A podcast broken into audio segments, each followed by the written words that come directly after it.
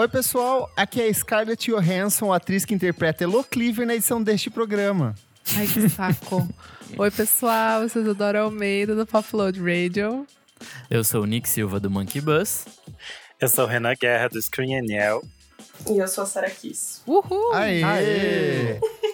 E no programa de hoje a gente vai conversar sobre o problema das cinebiografias de música. A gente vai discutir por que, que existe uma fórmula em cima disso. Será que tá dando certo, não tá? O que, que a gente gosta e o que, que a gente espera na hora de assistir uma cinebiografia musical. Certinho? Certíssimo. Mas antes o que, Nick Silva?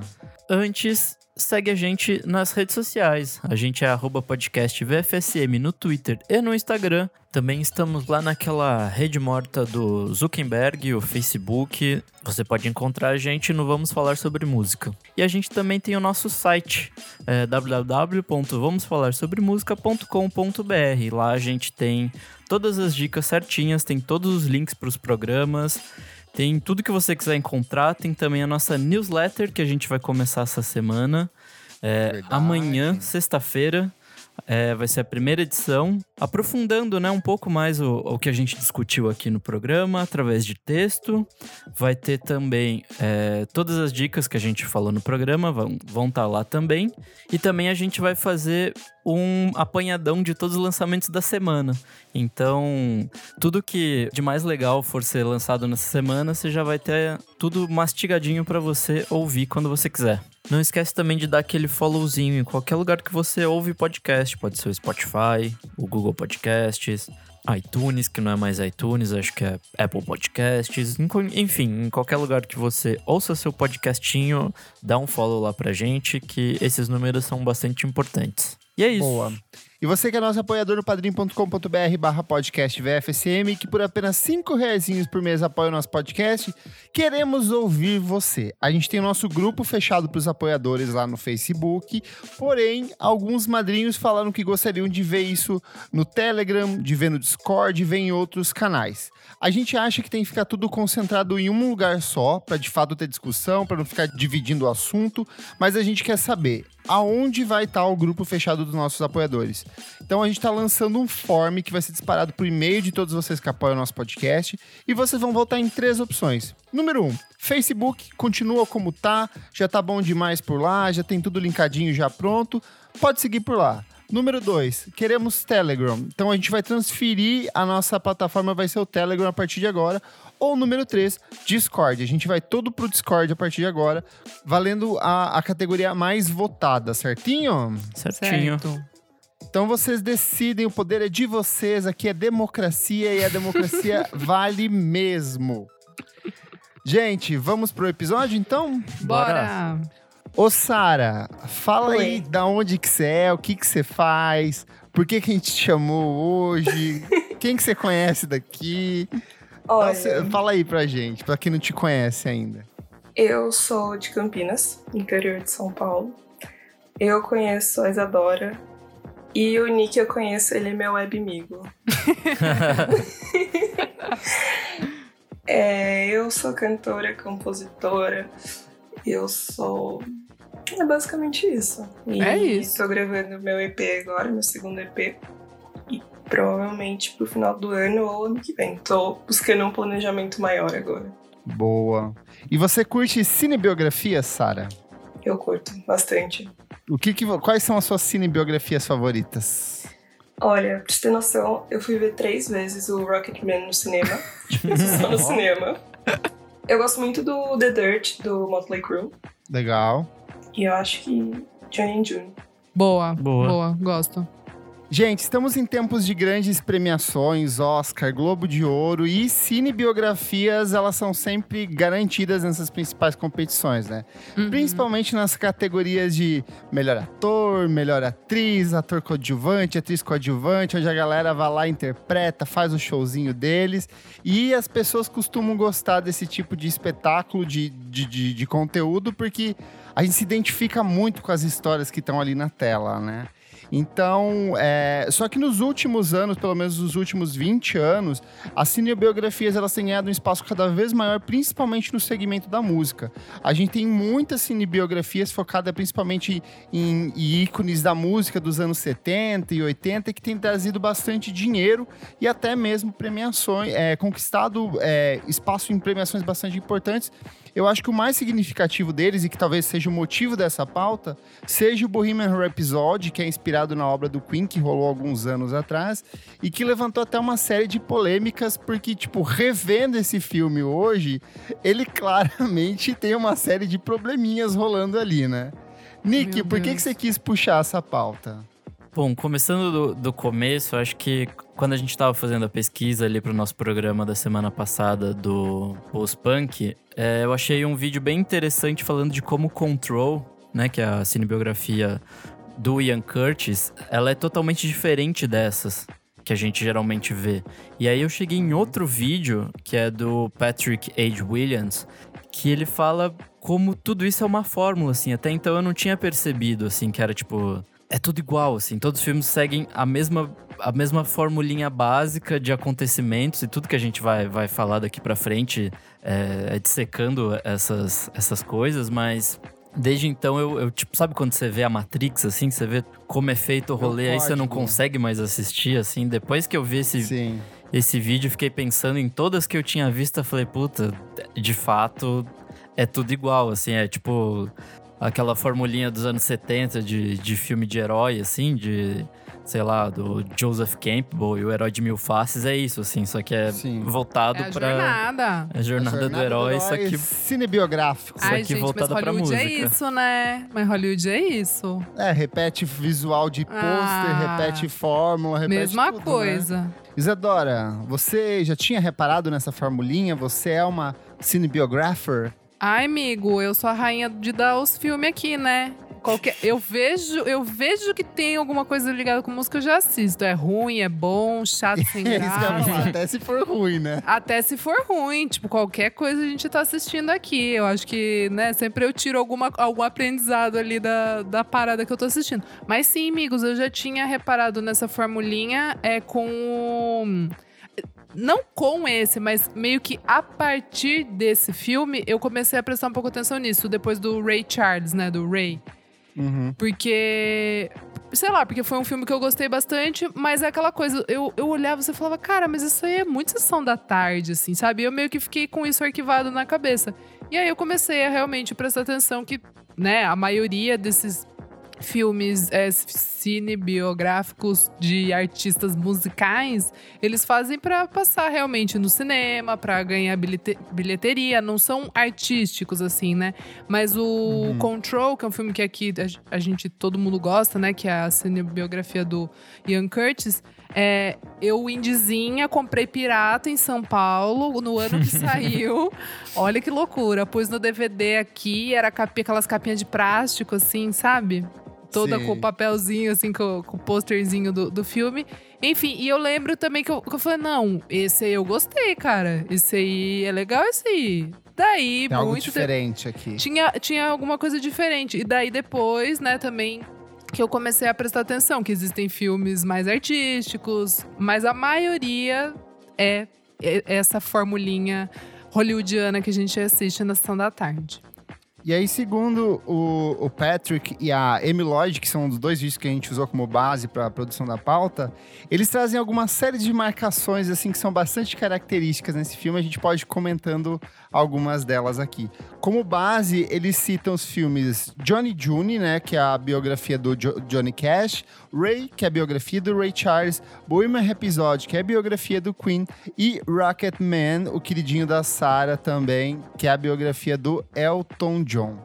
Então, de cara, a gente praticamente todos esses filmes começam com o personagem principal da trama já num momento muito importante da carreira. Ele já tá lá meio que consolidado, tá vivendo dos luxos dele, assim. É, tipo, tá prestes a entrar num, num show ou fazer alguma coisa que é, Exato. tipo, histórico, assim, que marcou aquele, Exatamente. aquele ponto alto da, da carreira. E assim. é, normalmente é aquela, aquele traveling, assim, a, a câmera vai seguindo o personagem, assim, Sim. vai cumprimentando outras Ai, pessoas. da- arrepiei aqui. É, é- é sempre assim, daí surge outras pessoas, vem o fã, tira foto, ele fala com alguém, bebe alguma coisa e aí ele entra no palco.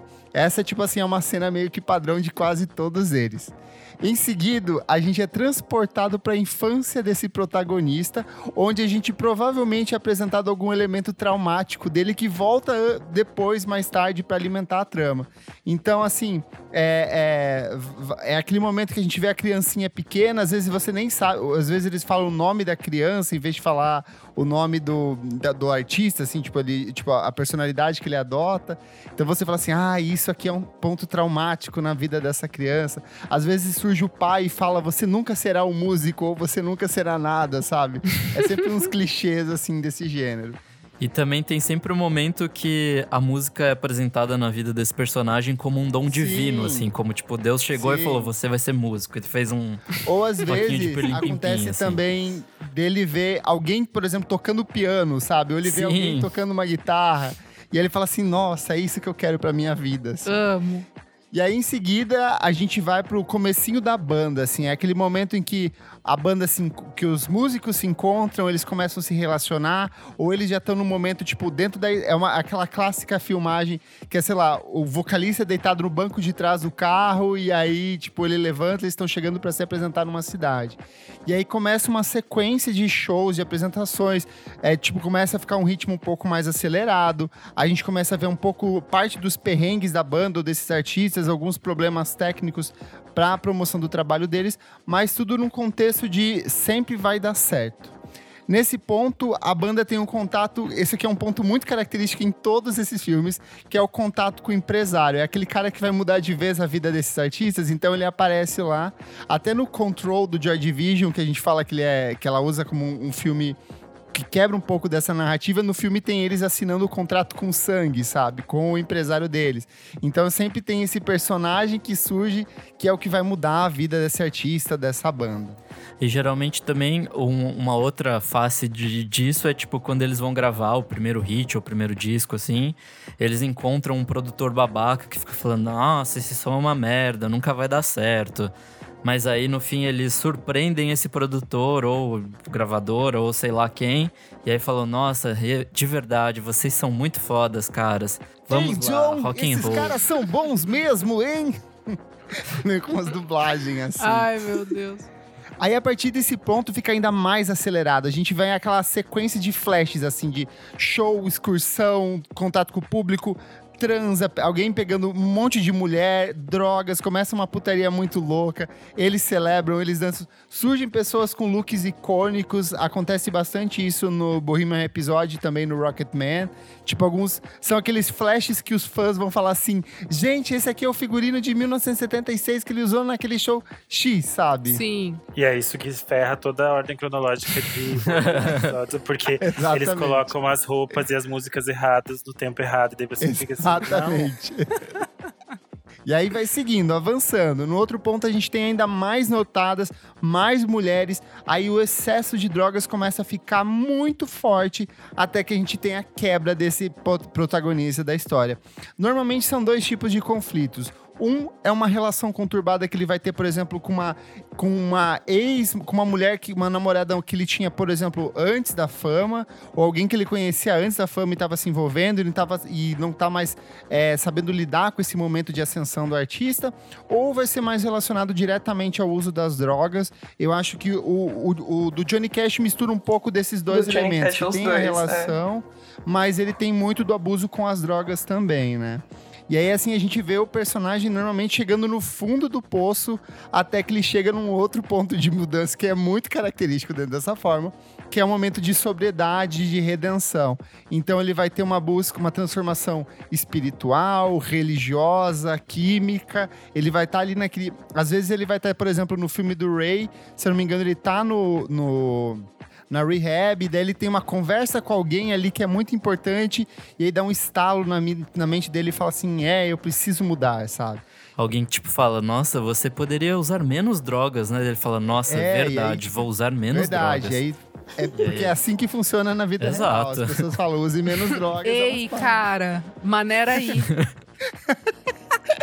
e por fim, depois dessa, desse momento de queda e redenção, a gente tem um artista se encaminhando pro show, pro grande show da vida deles, que normalmente, às vezes pode estar amarrado com aquele momento inicial do filme, ou pode ser um outro grande evento. No caso do Queen, talvez seja o mais emblemático disso, que é aquele show do Wembley Stadium, que é, tipo, muito do Live icônico. Age, né? Tipo... É, uhum. exatamente. Então, que marca bastante a carreira da banda. E se você pegar qualquer outro filme, por exemplo, Dois Filhos de Francisco, se você pegar qualquer outro trabalho desse estilo, você vai ver uma estrutura narrativa Cazuza. muito parecida com isso. Cazuza, todos esses. Não, mas ainda faltou dois elementos finais, que é... Todo final de filme sempre vai ter, tipo, ele numa pose icônica e dando um freeze na tela, assim. Tipo, ele pa pausado numa, numa cena tá. X, assim. E aí também vai aparecer aquelas. É, fulano de tal fez tal coisa, fez tal coisa e morreu ah, em é 77. Ah, Sempre é tem umas paradas assim em letreiro. É, é, interessante a gente notar, porque antes do, da virada dos anos 2000, a gente já tinha vários filmes de cinebiografias, algumas que chegaram a, a concorrer a prêmios, algumas coisas assim. A Diana Ross foi indicada quando ela fez a, a Billie Holiday nos anos 70. É, nos anos 80 a gente tinha Sid Nancy. É, nos anos 90 já, a gente já teve do The Doors. Tem vários outros filmes que são cinebiografias, mas eu acho que no início dos anos 2000 a gente fecha de algum modo esse, essa formatação, uhum. que é uhum. essa jornada do herói músico. E Sim. aí, a partir disso, esse cinema de cinebiografia vai se. É, capitalizar no mundo inteiro. E aí a gente vai ter em diferentes países. Na França eles têm de várias de suas estrelas, tem da Piaf, tem do Gainsbourg, tem de outros artistas. E no Brasil, isso nos últimos 10 anos, especialmente, a partir do sucesso de Dois Filhos de Francisco e depois, é, a gente vai ter muitos e muitos filmes. Todo ano Sim. sai no mínimo 3, 4. Globo e é Filmes. É, é. Teve Elis Regina, teve Cazuza, Renato Russo, Charlie Brown Jr. Tim Maia. Tim Maia. É, Tim Maia. Tim Maia, Simonal, Erasmo Carlos. É, então são muitos e eles, todos eles seguem essa fórmula, alguns de uma maneira melhor, outros não. Mas essa fórmula é muito importante para essa construção de um mercado uhum. que existe hoje em dia e que é muito rentável. Já tem aquele momento do ano que a gente sabe que vai ter algum lançamento desse estilo. O que mais irrita vocês quando vocês assistem esse tipo de conteúdo? Se é que irrita você, sabe? Então, eu acho que é bem negar algumas coisas. Que é deixar de falar, por exemplo, do, do Motley Crue quando tem um acidente e acaba matando um, um dos amigos dele, tipo, deles. E só que você vê que a história não foi bem assim. Uhum. Quando você sabe um momento de uma história, uma parte trágica da história, e eles meio que deixam mais bonito, mais apresentável, Sim. né? Porque acaba sendo um filme de conforto pra gente e a gente vai se identificando em tudo. Com isso, é, a gente consome mais. Eu acho que é essa parte de humanizar tudo e ver que tudo é possível. Olha só o que eles fizeram, eles são tão humanos quanto eu. e eles também eram pobres e tinham um pai abusivo. E eu tava vendo é, que você falou das gravadoras, eu acho que isso acaba remetendo é, a figura paterna, assim, a figura dos pais, que é aquela, que é aquela resposta negativa para o sucesso. De novo, é por um homem mais velho, é por alguém que tem uma autoridade maior, assim. Uhum. Eu acho que isso que ela fala passa meio por uma quase higienização da vida dessas pessoas. Sim. Que é deixar esses personagens mais é, família, digamos assim. Uhum. E aí tirar as dualidades que provam que eles são humanos. E aí Sim. você tira e deixa eles mesmo se eles se envolvem com, com drogas, é sempre uma falha, um momento que ele errou, e aí depois ele vai se arrepender disso. Sem sempre uma Sim. coisa de culpa e de. É, e se você não tem essa culpa, você vai acabar pagando por isso de alguma forma. Mas tem Sim. uma fórmula de limpar essas histórias e deixar elas, digamos assim, mais é, aprazíveis para um público comum. E nisso tira as complexidades desses artistas, que muitas Sim. vezes o trabalho deles é interessante porque eles são problemáticos, são erráticos, e quando você tira isso, você apaga um pedaço desses personagens. Eu acho que tem um problema muito grande é, para quem produz cinebiografia, porque assim, você. É, ainda que a gente fala, ah, isso é um filme para fã, nenhum filme é feito para fã. O filme é feito para atingir o maior número de pessoas possíveis, Sim. inclusive Sim. quem não conhece aquela banda. Então eu acho que existe um trabalho do diretor, do roteirista, do produtor em moldar uma história. Nivelar, né? De, é, que apresente esse artista, que crie esse personagem para um público geral. Sim. Só que ao mesmo tempo eu preciso presentear as pessoas que gostam gostam desse cara com alguns elementos chaves que vão de fato criar esse elemento de conexão com o fã. Então é, uma, é, é, é de fato muito delicado, sabe?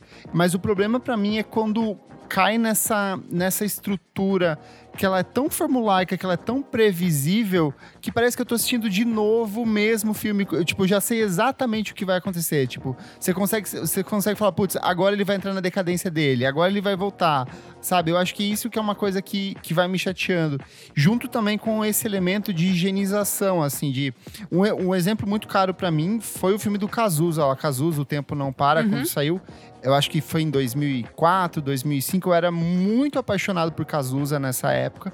E eu fiquei completamente incomodado com esse filme, porque parecia que era uma representação de malhação em cima de Cazuza, sabe? Tipo, uhum. a droga nunca é uma droga. A droga é uma coisa negativa, mas ela não é de fato uma droga, sabe? Tipo, o sexo é sempre tratado como uma, como uma, como uma coisa, tipo, X. Não tem, parece que não tem peso nas ações dos personagens, sabe? O do, o do Cazuza é um exemplo bem complexo, porque a Sandra, que é a diretora, ela vinha de filmes que eram mais populares. Ela fazia comédias românticas, umas coisas assim. E é muito interessante, porque, para nossa visão, o filme do Cazuza ainda é bastante clean. Mas na época, a reação do público, enquanto o filme se tornou um sucesso, foi muito complexa, porque na época girou aquela, aquela carta que provavelmente vocês devem ter recebido no e-mail, ou o pai de vocês deve ter recebido, falando: Estes são os ídolos dos nossos filhos, um boiolinha usando drogas no cinema e nossos filhos estão vendo isso. E aí essa carta virou, e essa carta virou um negócio gigantesco na época, porque as pessoas eram completamente contra o filme, porque o filme mostrava esses são os ídolos horríveis que os jovens estão. E aí é bem complexo, porque é isso, a gente tá falando de um, de um filme, de um tipo de cinema que ainda se quer muito popular e que quer conversar com esse tipo de público, mas que também é, fica tudo meio é, muito limpo, tira essa complexidade. Sim. Por exemplo, quando eu fui ver o do, o do Queen, eu queria em algum momento que tivesse alguma. Nem que fosse uma um flashback, assim, rápido sim, de alguma sim. coisa das festas que o Fred Exato. dava. E não tinha. Não tinha. É que a gente sabe que as histórias são muito mais loucas e mais profundas do que isso, sabe? Parece que, tipo, quem vocês estão querendo enganar com isso? Não era assim, gente. É que eu acho que nesse rolê tem uma questão que, tipo, nesse filme do Queen, por exemplo, é, dois dos membros da banda participaram São da produção, assim, então, obviamente eles não vão querer, tipo, se queimar e falar, meu Deus, olha como a gente era drogado e não sei o quê. Aí em casos que os artistas já estão mortos também, geralmente, tipo, família ou alguém que cuida do legado desse, desses artistas, querendo de alguma forma passar a mensagem que eles eram, tipo, super legais e não sei o quê, tipo, exatamente para não cagar na, em toda a obra ou não cagar a fonte de renda deles, né?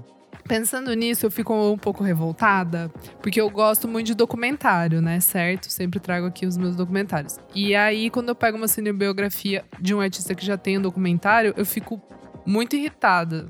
Muito irritada mesmo. Tipo, Por cadê? Isso... É, exato. Você fica. Ah, mas não, gente, calma, tá faltando aí umas coisinhas aí. Mas beleza, eu entendo que às vezes são recortes de acontecimentos, tudo bem. Mas, por exemplo, é, o da Hebe. A Hebe era cantora também, né? De rádio, enfim. E aí eu fui saber que muita coisa não aconteceu. Simplesmente não aconteceu. Os, os eventos de briga de jogar copo no outro, tipo, não aconteceu isso. Não aconteceu. E eles quiseram romantizar para deixar mais é, acalorada a, a, a parada, a relação dela com com o marido e tal. E assim, até o filho da Abby falou que não aconteceu. E eu achei isso tão errado, porque daí eu fiquei com uma imagem dela errada, entendeu? Eu fiquei com uma outra visão dela. E ela é, ela é uma assim, uma artista que eu admirei a vida inteira, desde pequena e tal. E aí, depois que eu assisti, eu falei: ah, o filho dela tá envolvido na produção. É, o filho dela deu as joias, deu algumas joias, cara, da Hebe pra André Beltrão, bizarro.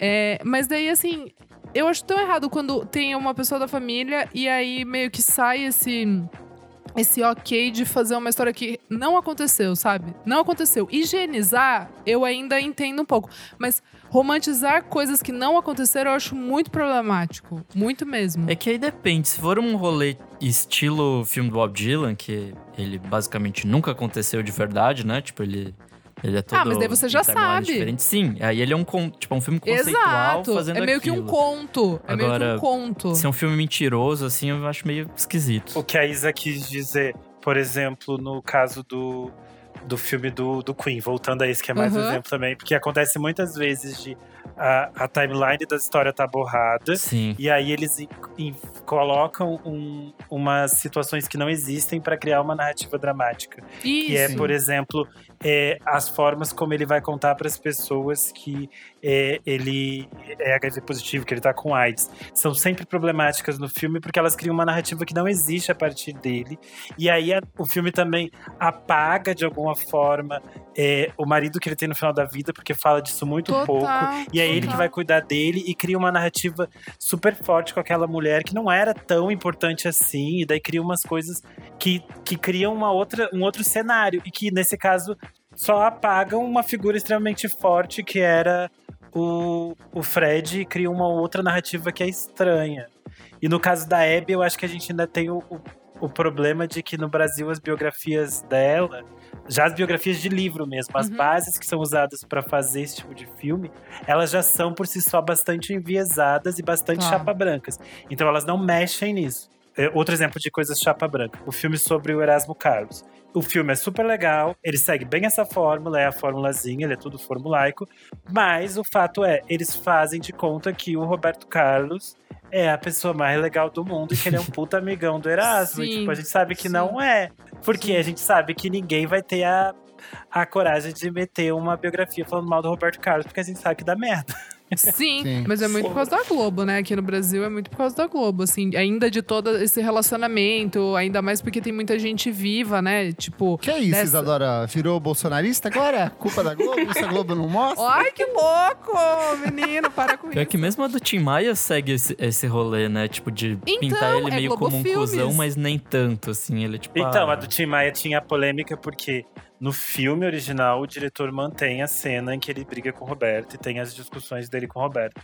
Na exibição na Globo, enquanto série, como Ah ele- lá, quando eles eles adaptam, cortam. eles cortam essa cena. E daí Caralho. foi um puta bafafá, o diretor Tá entendendo bravo. por que todas a Globo que eu tô falando tem fundamento, meu amigo. Aqui no Brasil é complicado. É sério. Então, eu tava pensando um pouco nisso ontem. E que será que são só em filmes com mulheres protagonistas? Porque se você for ver o filme da Judy Garland, ela era tipo a pior pessoa do mundo, Miga, a pior sim. mãe. É tipo, Sim. só acontece bosta. E daí os homens são todos lindos. Meu, pra mim o filme do, do, do Queen, ele é caricato. É uma Caricato. palavra. É. É tudo muito É caricato. Até ele, né? Eu acho bizarro. Mas aí, gente, eu perguntar pra vocês. Será que o público realmente quer se aprofundar numa história de podridão desses artistas? Mas, amigo, deixa. eu- Mas, de- mas- ó, mas deixa eu, eu. eu vou vir com a Sara aqui nessa sua, nessa sua resposta, nessa sua pergunta. É muito bom ela ter levantado isso, porque eu ia falar exatamente isso do filme da Piaf, que é um dos meus favoritos. Sim, eu, Eu, amo o filme eu amo, desde sempre, desde a primeira vez que eu vi, virei fã. Amo, amo, amo. Cara, ela é a louca é, Uhum. que grita com todo mundo, que briga com todo mundo. E toda vez que é cinebiografia de mulher, a mulher é colocada como essa maluca ou é, como é que fala? É tipo de boss, assim, Histérica. sabe? De. A biografia da Elis também segue um caminho meio Exato! assim. Sim. E eu acho bem problemático que na dela eles ainda colocam uma importância gigantesca pra todos os homens que ela se relaciona. Uhum. E aí a história dela é contada pela per- perspectiva, digamos assim, desses homens. Desses Óbvio, homens. ela, ela era uma personagem passional, intensa, que brigava e tudo mais. Mas aí tem uma questão que a pergunta do Kleber é: ah, será que as pessoas estariam interessadas em é, ver um filme que seja sobre essa podridão desse personagem. Só que eu acho que às vezes nessas mudanças eles acabam tirando alguma, uma parte da força desses personagens, sabe? Deixando essas mulheres meio malucas, meio histéricas Sim. e tirando o que na verdade é só, tipo, elas defendendo o que é delas num mundo que Exato. ignora e, elas. E, e do- e dos Sim. homens não tem essa coisa do, do cara lou- louco que mete o louco, assim. Eles tentam limpar a história. Ele é sempre um ícone incompreendido, Isso. sabe? É. Tipo, Isso. a biografia do Johnny Cash, pra mim, é muito isso, porque em determinado. Ela é bem explícita né, em relação ao uso das drogas e a decadência dele, Uhum. mas é sempre num contexto assim: ah, ele é um cara incompreendido, ele é um cara que precisa se encontrar, sabe? Então, Em tipo, existe o. É, tem tipo. Um, um apaziguamento, assim, em relação à história desses caras. Esses caras que são ícones incompreendidos da música, né? Super. E um que, que eu acho legal, gente, só pra finalizar essa problemática do homem e mulher também um pouco, e de que e do que, que é genial ou que não é genial, enfim. O filme do o Love and Mercy, do Brian Wilson, do, Ah, do eu Beach amo Boys, esse. eu amo esse. Paul Dano É minha tá maravilhoso. inclusive, é, hoje. esse é Perfeito. incrível. Mas só uma coisa que eu. Aliás, eu tava lendo semana passada, eu tava vendo uma entrevista do Brian Wilson velho, assim, tava fuçando coisas e acabei parando nela.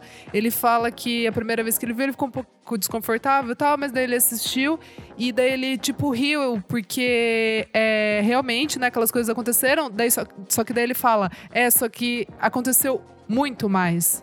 Então, assim, ele Sim. é um cara vivo que viu o filme da história dele, uma época super conturbada, difícil.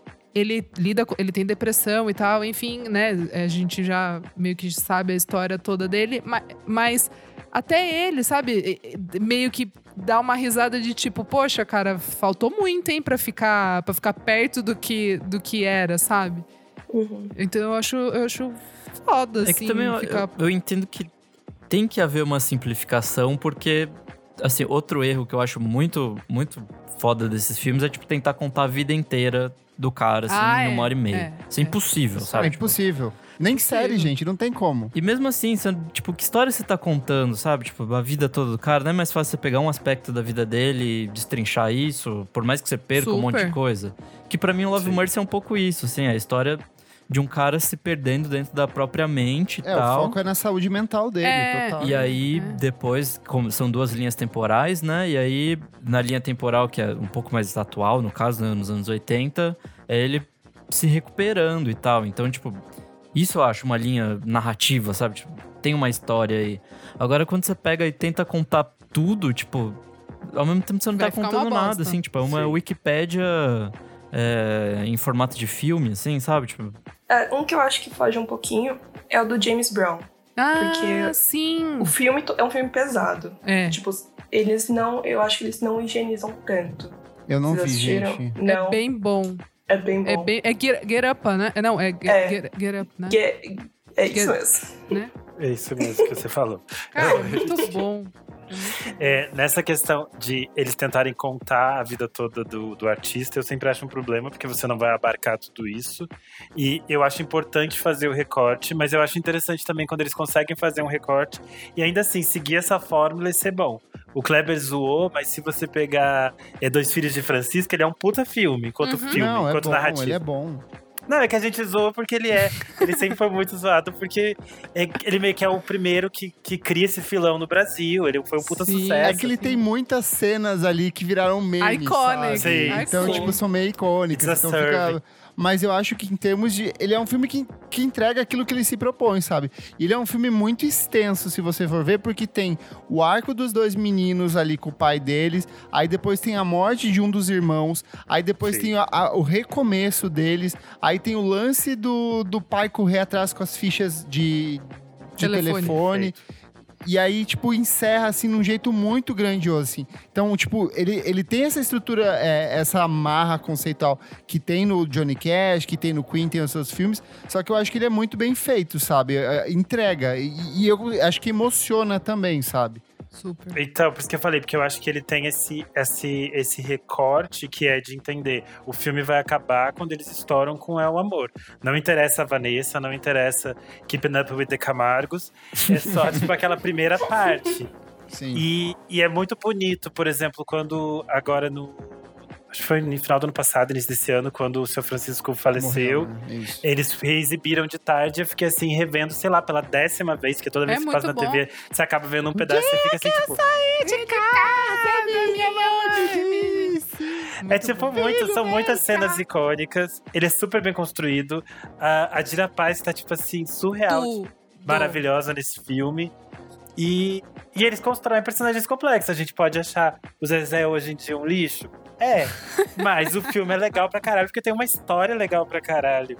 Eu acho que quando você tem um recorte, você tem uma história boa, isso funciona. Por Hum. exemplo, eu não sei se vocês assistiram aquele filme sobre o Mayhem. Chama Lords of Chaos de 2018, amigo. Isso, Não, Lord eu of não Chaos. vi. Mas fala É do. É sobre o Mayhem, que é essa banda de black metal da Noruega. É, o Mayhem, vocês devem saber quem é o Mayhem por causa do Burzum, que é o músico neonazista. Vira e Sim. mexe, eles prendem gente na Paulista com camiseta do Burzum, essa caralha toda. E o Burzum assassina um dos caras, é uma treta super pesada. Que horror. E, e mil tretas. E aí o filme tem o, o Corey Calkin e a Sky Ferreira. E ele conta essa- esse pedaço dessa história que é esse caos de loucura deles nesse black metal e o quanto eles levam a sério essas doideiras. E é uma história, tipo, muito, muito surreal. Se eu assistisse o filme e alguém dissesse, ah, alguém maluco da Europa inventou esse filme aqui, ele é um filme de terror. Mas não, é uma história real. Só que tenho- ele tem esse recorte dessa morte. A gente poderia acompanhar depois o Burzum fazendo merda pro resto da vida, porque ele tá vivo até hoje fazendo merda. Mas não, eles têm um recorte muito específico e funciona super bem. E é um filme super interessante, que depois você vai atrás de, tipo, todas as teorias sobre essa história, sabe? Sim. Boa. Eu acho que tem uma coisa também é, que a gente tem que citar e que é muito importante quando a gente fala de cinebiografias de música, que é justamente o uso da música, sabe? Porque a, a gente não vai lá só pra ver a história do artista, a gente vai pra sentir a emoção de ver como foi criada aquela música que a gente gosta tanto, sabe? E isso E raramente acho- aparece. É, Uhum. mas é, é muito difícil. Normalmente ele é bem gratuito. O Queen, novamente, é mega gratuito todas as vezes que as músicas aparecem.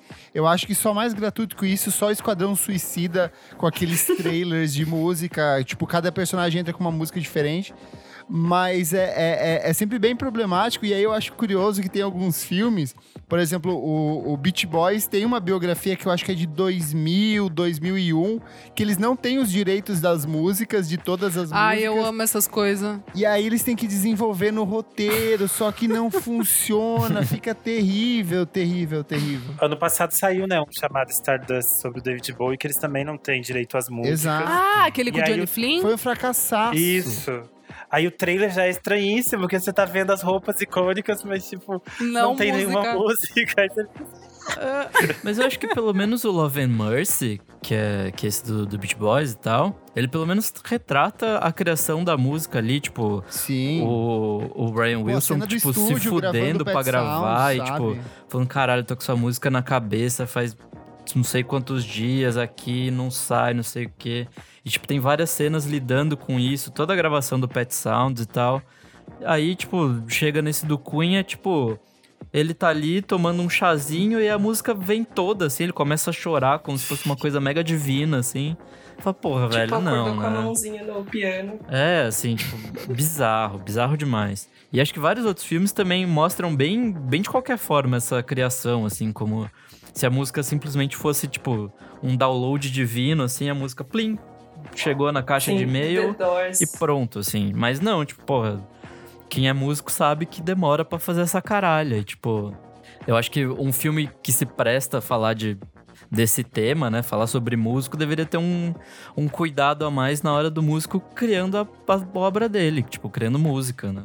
Outros aspectos também problemáticos aqui que eu trouxe diz respeito à escalação. A escalação nem sempre é uma tarefa muito fácil. O filme original do Queen, ele era pra ser com o Sacha Baron Cohen, e aí depois veio o Rami Malek pra fazer ele usando aquela dentadura Pô, bizarra. não dá. Pô, não dá. Não dá, não Muito dá. Parece o. Silvio do Pânico. É. Exato. Cara, ele Mas ganhando o Oscar pra mim, assim, daí depois eu falei, Não, isso beleza, pra mim é- Oscar, é muito um beijo. Isso pra mim foi um- um- uma, uma loucura Eu coletiva. coloquei uma assim. almofada na cara, juro. Eu fiquei com muita vergonha. E eu, eu fico triste porque o Ram é um puta ator. Ele é bom. Sim. Ele é uma boa escalação porque, tipo, ele tava. Ai, ele amigo, tem tipo, uma não dá. ascendência parecida e tudo mais. Mas Só que daí ele está com aquela dentadura e todas as cenas com a dentadura. Parece que eu tô assistindo Pânico na TV. É horrível. E ele tá com uma maquiagem muito falsa, sabe? Você vê vários, tipo, eles acabam com toda a expressão Ai, do gente, rosto para, dele. é bem ruim, vai. É a, muito atuação, a atuação dele é bem ruim nesse filme. Então, por isso que eu falei, deu tudo errado, não tem explicação. Porque Não ele tem. era. Quando saiu que ele tinha sido escalado, eu achei legal, adoro ele, ele é um puta ator. Seize the moment, vai ser o momento dele. não foi. É que talvez ele fosse bom se que- fosse, tipo, o comecinho do Queen, assim, tipo. O, o jovem Queen.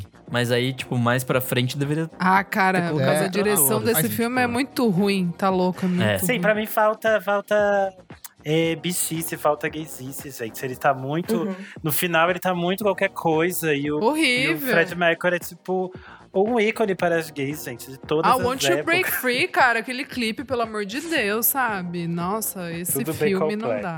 Esse filme não dá. Tem uma que eu trouxe aqui, ó, que eu acho bem significativo, que é de 2016, quando rolou o filme Nina, baseado na obra da Nina Simone, e que escalaram a Zoe Saldanha Nossa, pra interpretar. verdade. Porém, a Zoe Saldanha, ela é afro-latina, só que ela tem a pele muito mais clara que a Nina Simone. Então eles tiveram que rolar um blackface violentíssimo ali. Se eu não me engano, ela usa uma prótese no nariz também, porque ela, ela tinha o nariz um pouco mais alargado, a Nina Simone. E aí, assim, para além da questão da blackface, tem uma questão de que a Nina Simone foi historicamente um- um- uma líder do movimento negro nos Estados Unidos. Ela sempre lutou pela causa negra nos Estados Unidos, sabe? Então, assim, é, desmerece totalmente a causa da, da personagem apresentada, traz essa problemática racial. E a própria Zoe Saldanha, na época, ela falava: ai, gente, isso não é nada, mas depois ela veio a público pedir desculpa, até porque o filme faturou, tipo, 20 mil dólares nos Estados Unidos, Não sabe? deve Então, nem ter se pagado, né? Tipo. putz, nunca, nunca se pagou. E, e quem assistiu o documentário do, do Netflix sobre a Nina Simone Sim. entende o quanto a história dela é complexa. O documentário é, é denso, é super pesado, porque ela tem muitas, muitas complexidades na história dela. E eu acho super difícil de você mexer nisso e fazer uma cinebiografia sem é, mexer num vespeiro, porque é difícil. Vocês lembram de alguma outra que foi, assim, problemática, com personagens que você fala assim, nossa, nada a ver esse cara fazendo esse papel? O do, o do não é problemático, mas é, é meio é nada a ver, que é esse do Erasmo Carlos que eu falei, é o Chai Suede fazendo Chai Erasmo Suede. Carlos. Aí você fica assim, tipo, gata, ele não parece em nada com o Erasmo Carlos.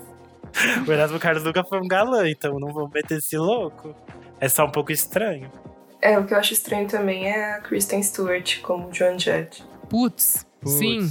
Esse é outro pra mim que é o The Runaway, você tá É, falando, né? é osso. Esse pra mim é outro que é malhação osso. gringo, assim, sabe? É, é muita historinha, tipo, são jovens roqueiros aprontando altas confusões, sabe? E beijo na boca de mulher. É, tipo, olha, elas beijaram. E foi muito pra chocar, né? Foi muito tipo, meu Deus, Sim. teve beijo. Ah, é tipo a cena do Cazuza quando ele beija também no filme, assim, tipo, Sim. ah, eu sou assim mesmo, sabe? E tem um que eu acho que é, um, é, é uma escalação boa, que é aquele menino, eu acho que é Thiago alguma coisa, que fez o. que faz o Renato Russo no filme Somos Tão Jovens. Só que o filme em si é muito Nossa, horrível, o filme é muito assim, é, tipo, bobo, assim, é tipo. ele é bem bobo. Eu acho que nem. Nem malhação é, assim. Se tivesse alguma coisa ainda mais jovem, seria isso, assim. É tipo bambuluá, assim. Ai, sim, sim. E eles focam no aborto elétrico de uma forma, tipo. A Legião Urbana surgiu nos últimos 10 minutos do filme. Sim, é só a origem ali do, do, do. E é muito engraçado que quem conhece a história do Renato Russo sabe que ele era mega trecheira nessa época, sabe? Tipo, ele, ele, não usava piercing, ele pegava um- uns. aqueles. Como é que é negócio de fralda Alfinete? de bebês? Aqueles. aqueles alfinete enfiava na boca, sabe? Ele era sujão, vivia bêbado. Ele pegava mendigo, gente, assim, ele dormia com mendigos à noite, assim. E aí o filme faz todo um- um- um vamos limpar agora, deixar esse cara que é o Renato Russo genial, assim. E aí ele faz umas- uns clichês, assim, tipo, a hora que acaba o aborto elétrico, ele fala assim: ele vai no microfone falar, tipo assim, eles estão entre eles no ensaio e fala assim: o aborto elétrico não existe mais, sabe? Tipo, e sai de cena, assim. É muito ruim, muito ruim. É, Eu acho que do Renato entra naquilo que a gente falou de outra figura no Brasil, que as coisas são todas meio assim, né? Nebulosas. Até Sim. porque tem toda essa questão é, da família dele hoje em Do dia, filho, com os né? direitos. Tem toda uma, uma treta pesada. Então eu acho que quando a pessoa vai se envolver nesses filmes, já é um trabalho meio difícil. Um exemplo muito positivo que eu lembro de escalação é o Fabrício Boliveira fazendo o Simonal. Porque o Simonal já é um cara que tem um documentário, que o documentário é Uhum. maravilhoso. E você pensa Perfeito. que vai. O que vai agregar nisso? O que vai agregar é que, tipo, quando você assiste o filme, o filme é bom pra caralho. Porque ele tem esse recorte, porque a carreira do Simonal foi curta, considerando todos os problemas que ele passou. Mas aí, a- o filme não, tipo, limpa a barra dele, mostra que ele fez merda e que as outras pessoas também soltaram mais merda em cima dele depois. E o filme é muito interessante porque apresenta o Simonal para um novo público e é divertido. E o Fabrício tá incrível, tipo, as cenas que ele faz, as danças, as coreografias, que ele é, meio que encarna o Simonal no palco, é muito, muito legal. Então é uma. E, é- e o filme todo segue bem a formulazinha que a gente Uhum. falou. Não tem nada, tipo, de inovador. Mas é um puta filme legal. Pô, eu gostei do Babu como Tim Maia também. Ele tá muito bem. Eu já vi tantas vezes esse filme que eu já, tipo, já virou também Sessão da Tarde pra mim. Mas é bom, eu gosto, eu gosto. Assim, é eu não acho o filme nada demais, assim, mas ele é- é- mostrava essa, essa coisa, é tipo, bem escrotona Sim, é dele, assim, bem, tipo, é, é. pau no cu, assim. Tem algum artista brasileiro que vocês gostariam muito de ver uma cinebiografia? Rita Lee, eu queria muito ver uma, uma biografia da Eu Rita tava Lee. pensando mutantes, mas eu acho que ia ficar muito teen, sabe? Ia ser tipo. Ia, ia. Os jovens mutantes no país dos tropicalistas, sabe? Tipo, Caetano Veloso e sua turma encontra Rita Lee e a galera de São Paulo. Ah, talvez a Rita Lee, quando foi expulsa do, do Putz, eu essa é uma história legal. Novos baianos. Novos Baianos, O talvez. problema, o problema dos novos baianos é que tem essas. Essa. como é que a gente diz?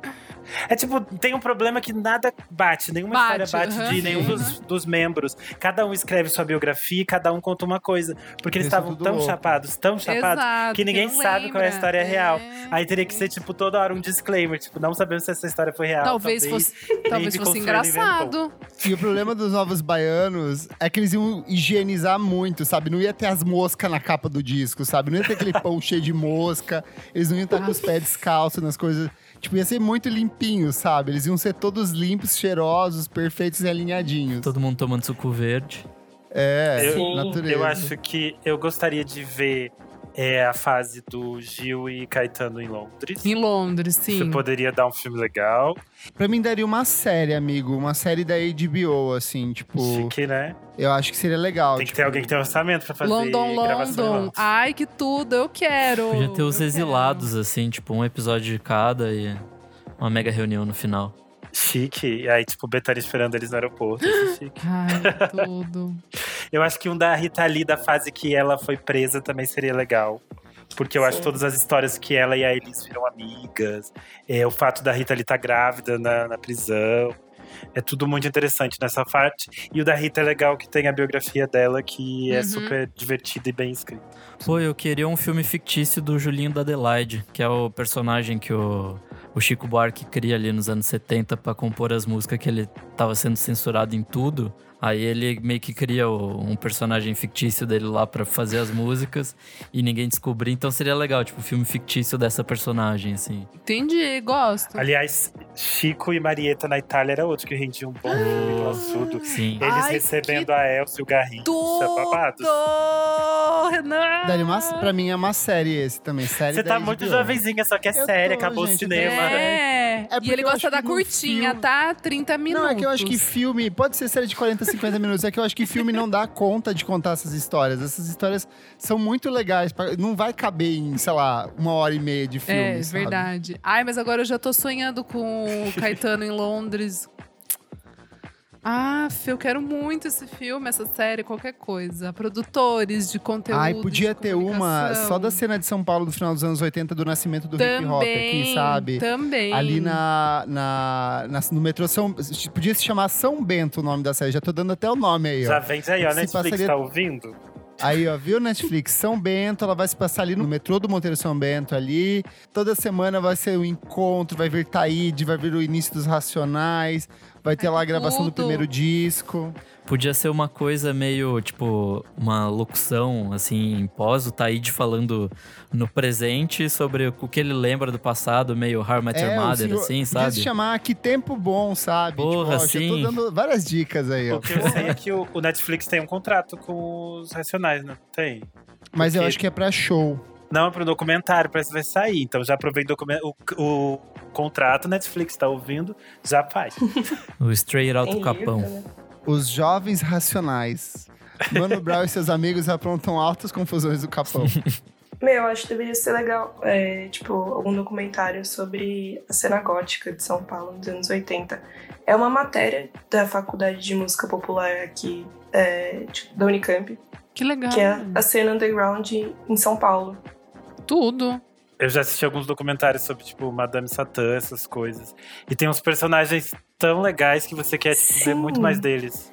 E tem, tipo, eu gosto de umas coisas estranhas, do tipo, tem uma sequência de documentários, é, de, de programas do Globo Repórter que eles Hum. que é dos anos 80, que eles fazem. Eles falam sobre subculturas, né? E daí tem dos góticos, tem dos punks, tem dos, acho que dos Esse clubbers, dos punks eu já vi, é muito bom. do palhaço triste. É muito bom. Do Madame Satã, eu sou sempre. Eu assisti aquele filme sobre a Claudia Wonder, que era uma mulher trans, ela era cantora meio de rock, punk nos anos 80. E ela se apresentava no Madame Satã, e daí, tipo, no documentário as pessoas falam que várias noites eles iam, e às vezes ela tava tomando banho numa banheira, que era tipo uma gosma que fingia que era sangue. Aí chegavam ela tava pelada no segundo piso do Madame Satã, toda Meu besuntada de Deus. sangue. Imagina isso aí, e perfeito pra você fazer cenas icônicas, cara. Tem tudo aí, tem tudo. Tem diversidade, tem, Tem rock, tem juventude, tem drogas. Entregou, entregou tudo, hein? É isso. Gente, pra gente fechar aqui, vamos lá, cada um faz uma listinha com, seus, com as suas três cinebiografias favoritas. Pode ser as clichêseiras, a Sara já deu um spoiler da dela ali. Fiquem à vontade. Quem começa aí? Vai, Renanzinho. Tá, eu começo. Tá, a gente. Eu vou pegar aqui é, o do. que eu não falei ainda no, no programa, que é o Variações, que é um filme português sobre o Antônio Variações. Ele representa todos os temas que a gente falou aqui, porque um ele segue a fórmula muito claramente, toda a formulazinha bonitinha, tanto que ele virou um hit em Portugal, foi o filme mais assistido da história deles. O Antônio é um artista pop e ele é ele era tipo um ícone, ele se tornou um ícone queer depois que ele morreu. E ele morre, ele é a primeira pessoa, celebridade portuguesa a morrer de AIDS, só que isso não era falado na época e é uma coisa que o filme traz. E aí gerou polêmica porque a família fez a linha: "Nossa, nunca Então. aconteceu isso, que isso? Não sabíamos que ele era gay". e aí o filme é tipo bem bonitinho, tipo, simplesão, apresenta ele, que era quem não conhece, explica porque tipo ele é um puta compositor, as coisas eram super legais, só que tem umas gravações que são meio ruins, então se a pessoa vai ouvir, não entende porque que o Antônio Variações é importante. E o filme, tipo, explica por que, ele era importante, por que, que a figura dele era interessante. É um filme super legal. É, o segundo que eu vou pegar é esse do Simonal que eu falei aqui já, porque ele também segue a fórmula, mas ele funciona muito bem, ele é muito divertido de assistir e ele apresenta a complexidade do personagem, porque quando ele vai tratar é, do caso de que meio que coloca ele no ostracismo, é bastante verdadeiro, sem ficar tipo pa- passando panos quentes ou nada disso. Vale a pena para quem não conhece, vale a pena também para quem já viu o documentário. E por terceiro eu vou escolher o Não Estou Lá do Todd Haynes, porque eu acho muito interessante, muito maluco é o que ele faz na história do é, Bob Dylan e a Kate Blanchett é o melhor Bob Dylan possível, melhor que o Bob Eu Dylan. gosto e não gosto desse filme, porque eu acho que, tipo, a parte da Kate Blanchett eu acho muito boa, mas tem umas ali, assim, uns arcos que são muito ruinzinhos. Eu tava com uma expectativa muito alta pra quando eu fui ver esse filme, e eu acabei meio que me decepcionando em alguns pontos, mas tem, tem, tem arcos ali que são bem legais mesmo. Eu acho que como eu, nu- eu, eu nunca fui fundo no, no mundo fã de Bob Dylan, eu fui assistir o filme já sem com o pé Bob- atrás, sabe? Bob Dylan, por favor. Vamos pronunciar o nome dele corretamente aqui. Exato. Beijo, Então eu Felipe. fui com assim e fiquei feliz. Fiquei feliz porque me Boa. encantou, me deu interesse por ir atrás, sabe, das coisas. Sarah K. Ross, suas três. Então vamos lá. É, tirando essas que eu falei, eu vou falar que eu, eu adoro o filme farofa do The Doors, que o Val Kilmer pirou. Eu gosto desse também. Muito farofa. Tipo, eles fazem o Light My Fire na, na garagem, tocando do nada, tipo... tararara. Enfim. Eu gosto muito do filme do James Brown, que é o Get Up, é, Get Up Please, É. que é tipo um Que é mais... com o Chadwick Boseman. Isso, esse mesmo. Que é assim, é, é mais pesado. E é um filme que, que é- não é muito falado, que é do menino do Inholo. Ah, Ah, é eu ainda não vi verdade. De quem? E é tipo. Aquele Inholo. É, Inholo. Era um menino de 16 anos, ele foi um dos primeiros casos, assim, enormes de suicídio. Porque envolveu muito fórum, internet. E tem uma matéria enorme na Veja até hoje. E ele era muito, muito talentoso, com umas referências de Radiohead. E as músicas dele. Tipo, eu lembro na época de Orkut, assim, que a dona Sim. da, da comunidade de Orkut dele, é- dele era a Luana, que é uma menina que tem até o nome de uma música dele. Então, e é tipo, meu, você tem que estar bem psicologicamente pra ver esse filme, porque é triste. A história é muito bonita mesmo. Tipo, triste e bonita, né? Sim. Boa. Vai lá, Isadora. Gente, já falei alguns aqui que eu gosto muito. Vale falar o Last Days do Gus Van Sant, que é o é o Kurt Cobain, mas Então, não é, mas né? é que é pra ser filme bom, né? Não, então. É por Matou isso eu acho esse filme porque eu acho esse filme interessante. Eu queria Nossa. trazer aqui por um terceiro lugar. Kurt Só Cobain pra morreu não... duas vezes por causa desse filme. Não, amigo, sabe por quê? Por esse outro olhar de não ser essa fórmula, entendeu? É um filme mais artístico, eu acho que é uma. Assim, pro pessoal que nunca viu, talvez seja interessante de ver. Eu achei interessante quando assisti, mas faz muito tempo que eu não vejo, então. Eu adoro o Michael Pitts, eu adoro o Gus Van Sant, mas eu não gosto desse filme. É, eu acho que eu acho que são duas coisas que o Gus Van Sant fez errado. Foi isso e o remake de Psicose. Nossa, E verdade. por isso ele deve ser bem massacrado sim. Então, adoro outros, mas esse eu vou esquecer. Tá bom, gente, então não vou dar essa dica. Vamos lá. Vamos ficar mesmo com o Piaf.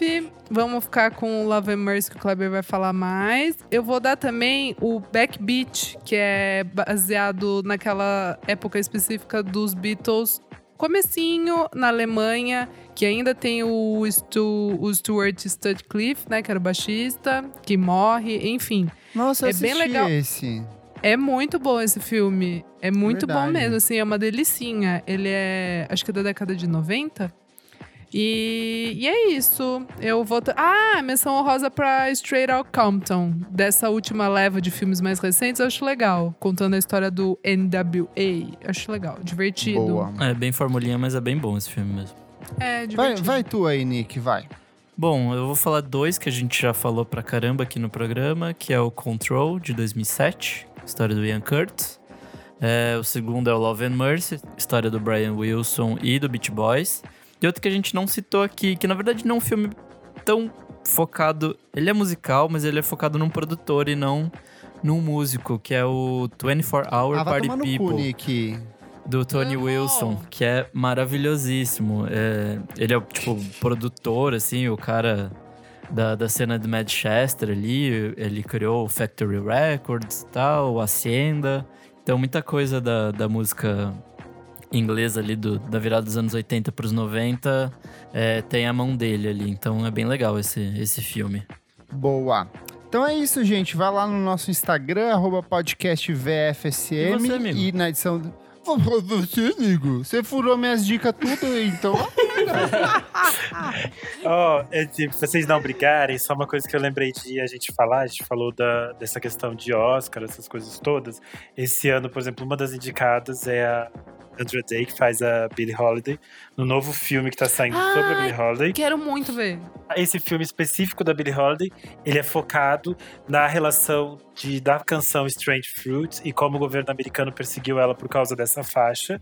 Uhum. And, junto com isso, também saiu um documentário chamado Billy, que é sobre a carreira dela. Tem umas imagens dela recoloridas. Então, ah, pela aquela é brasileira. isso que Pela foi Marina. No, foi no Bial esses dias contar isso. Tudo. E- então, acho que esse caso da Billy vai dar pra gente analisar todas as questões que é documentário vai ser melhor que o filme, o filme vai tem um recorte, mas será que vai ser bom? É, interpretar a Billie Holiday é impossível? Muitas questões. Então, acho que Sim é, ou não? é um trabalho de casa pra quem quer ver o Oscar aí, ó. Boa. Boa. Vou aqui, ó, roubar as minhas dicas, desgraçado. Fui, fui querido, falei, vai, Nick, vai, enfiou a faca. Vou roubar, vou roubar, porque eu vou recomendar o Velvet Goldmine de 1998. Tudo. Não, que é do Todd Haynes. Não é uma cinebiografia, mas meio que incorpora Uhum. um pouco do glam rock e da relação entre o David Bowie e o Iggy Pop ali no, no final da década de 70. Então, eu acho que por si só ele faz uma interpretação muito legal da relação entre os dois, para além da história do filme que também é muito bonita. Eu gosto muito do Walk the Line, o John June de 2005, que é do James Mangold, ele que é o diretor de Logan e outros É filmes do Wolverine aí. Mas eu gosto, eu lembro que quando eu assisti, eu fiquei bem impressionado, principalmente com a atuação da Reese Witherspoon, eu sou apaixonado por ela, porque Legalmente Loira é um dos meus filmes favoritos da vida, então tudo que essa mulher faz eu assisto, eu gosto bastante.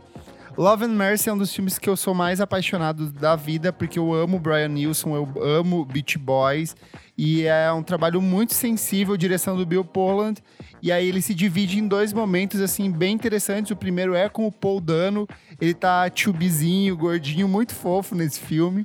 E aí é no começo, é no ápice do Beach Boys, no processo de transformação e degradação da saúde mental dele.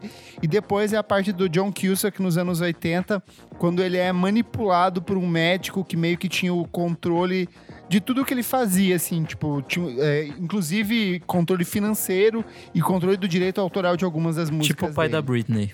É, tipo, Exatamente, Putz. é bem, bem nesse nível aí. E é isto, gente.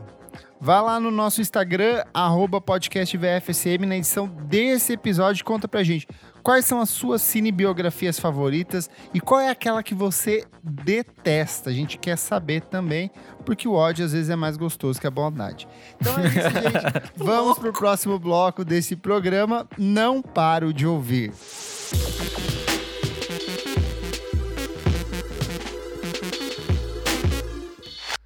Começando aqui o nosso segundo bloquinho, não paro de ouvir. O Renan, o Renan já sabe, ele já é de casa. Amigo Renan, o que, que é esse bloco?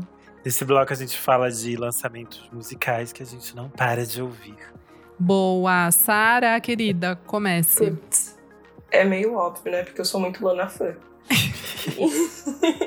e é lógico que é o Chemtrails Over the Country Club. Que eu não paro de ouvir. É maravilhoso esse álbum. Principalmente se você gosta de uma coisa mais. Tem um pouquinho de, de folk, tem uma Uhum. bateria, assim, mais jazz. É muito, muito bom. E foge do estereótipo Lana um pouco. Sim. Que bom que Verdade. você puxou, porque na semana passada eu falei que eu ainda não tinha ouvido, É, e é eu uma das minhas recomendações também. Eu achei muito bonito. Eu acho que o Jack Antonoff fez o melhor uso das vozes da Lana Del Rey em toda a carreira Sim. dela. Tá chique. Pela primeira, tá, muito chique. bonito, assim, e os arranjos também são alguns dos mais bonitos, assim. Pra mim, ele é meio que um contraponto ao, ao Norman fucking Rockwell, no sentido de Uhum. que o Norman fucking Rockwell é um disco muito mais rock, mais forte, mais impactante. Uhum. E esse é o oposto, ele assim, é todo delicadinho, umas melodias muito bonitas. É um folk quase florestal, assim, tanto que ela vai revisitar Johnny Mitchell ali no final, na última música, que é com Sim. Warriors Blood, que é lindíssima, lindíssima mesmo. Eu gostei também. E o que, que vocês acharam do fato dela estar envolvida com teoria da conspiração? Ela não, Não tá, vi. Nick. Não tá. eu acho que isso era o tudo- esperado dela, né? Nenhuma surpresa.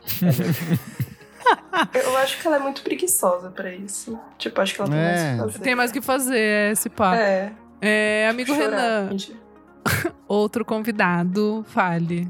É, tem algumas coisas que eu tenho escutado bastante, mas eu acho que o Kleber vai falar e eu não quero mais polêmica. Não, amigo, programa. pode falar, porque eu tô com bastante coisa. Eu vou te complementando, sem problema. É, mas não, É que eu prefiro que seja assim, sabe? Honesto, que abra o coração, fala, olha, temos as mesmas coisas. Não Ai, com uns que vêm roubando.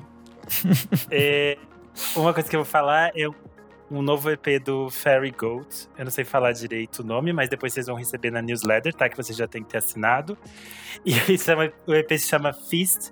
É meio é, synth rock, assim, tem umas coisas meio de música pop. É, é um trabalho bem legal, ele é brasileiro, ele chama Lucas Nadal, na verdade, mas o nome do projeto é Fairy Goat.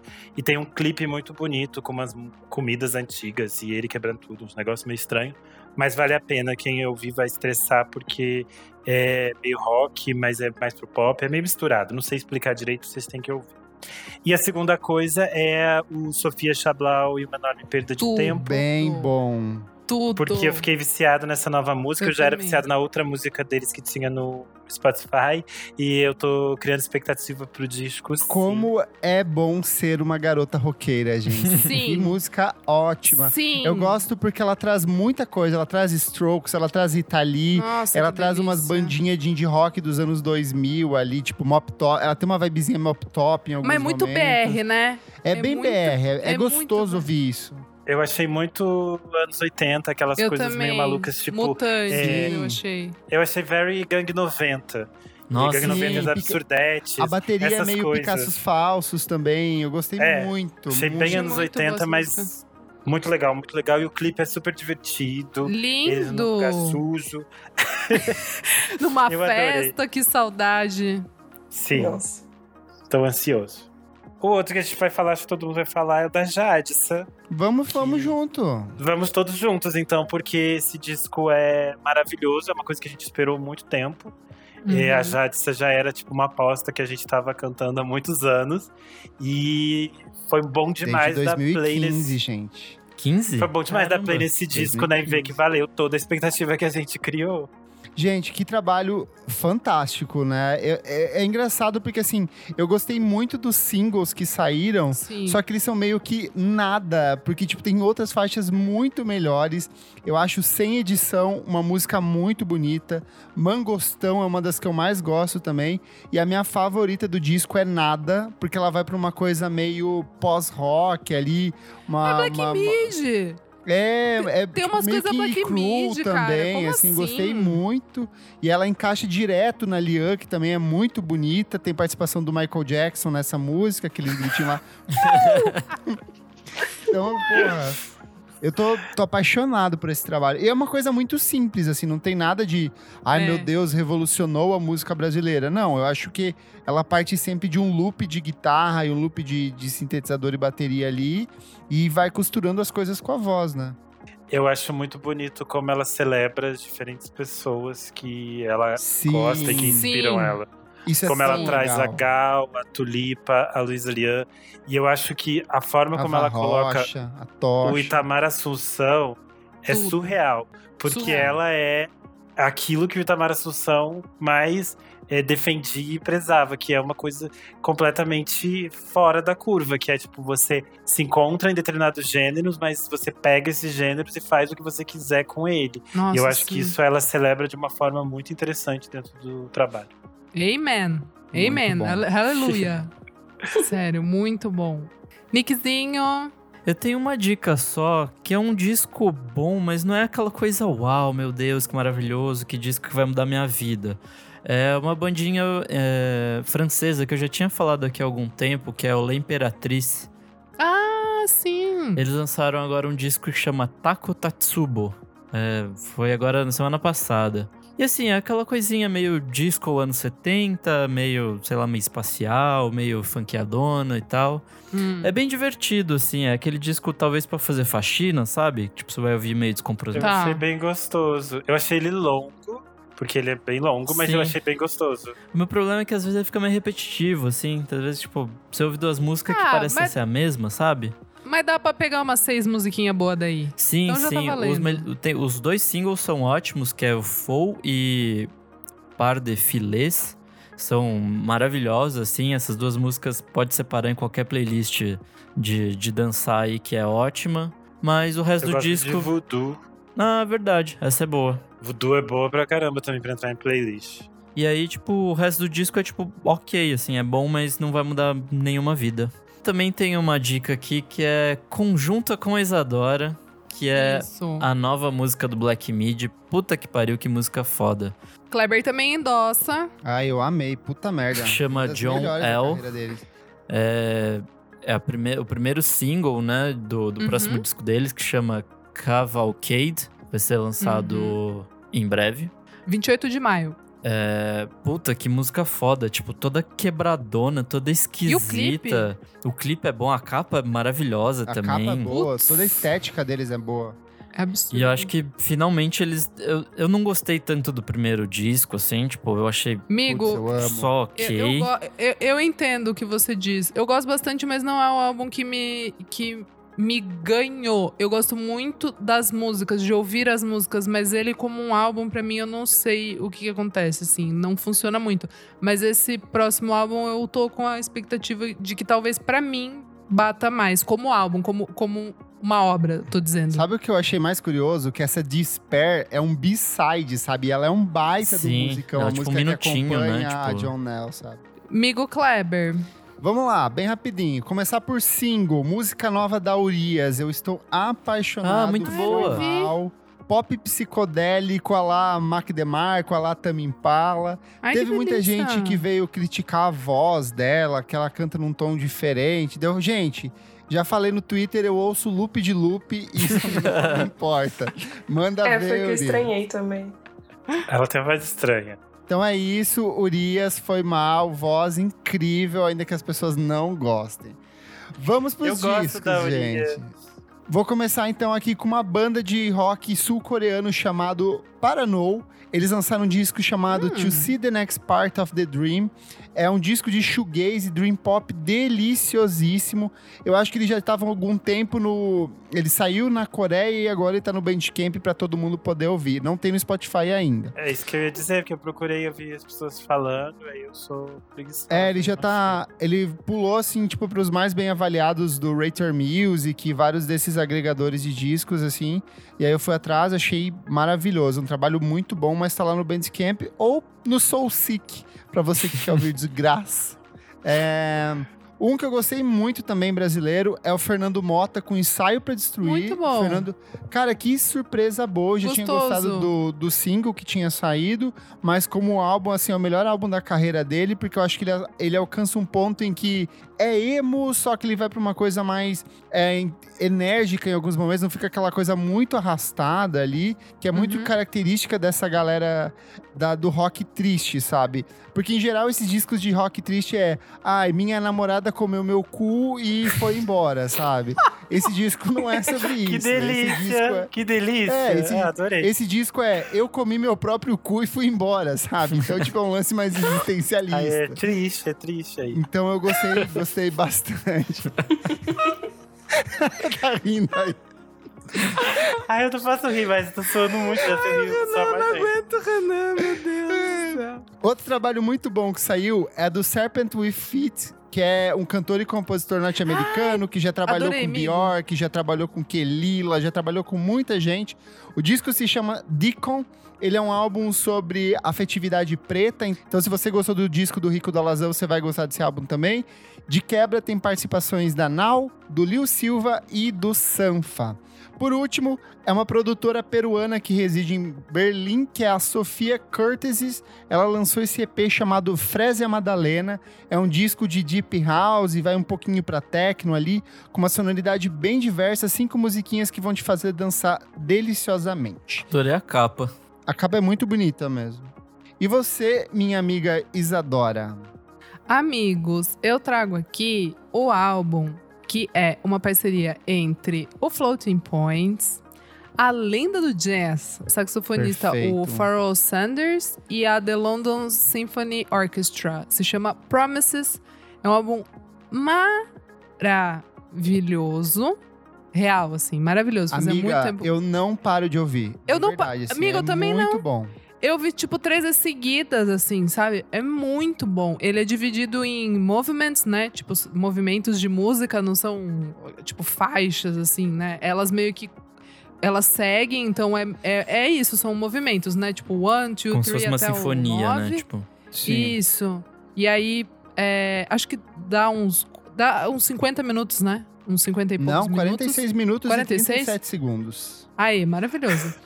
É, eu achei uma delícia, muito bom mesmo, assim.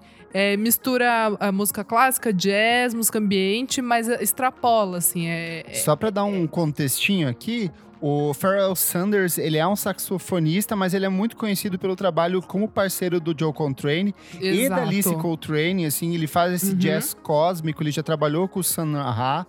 É, Uhum. Muitas das coisas dele estão sendo relançadas assim nos últimos anos, então a discografia dele ainda não está completa no, no Spotify, nas principais plataformas de streaming, mas tem no YouTube. E o Floating Points é um produtor conhecido pelo trabalho com música eletrônica. A gente recomendou Sim. ele em 2019, quando ele lançou o último álbum de estúdio dele. Mas vez ou outra ele, ele se embrenha pelo jazz ali, ele cria umas colaborações com os caras do jazz mesmo, assim, que é o caso desse disco.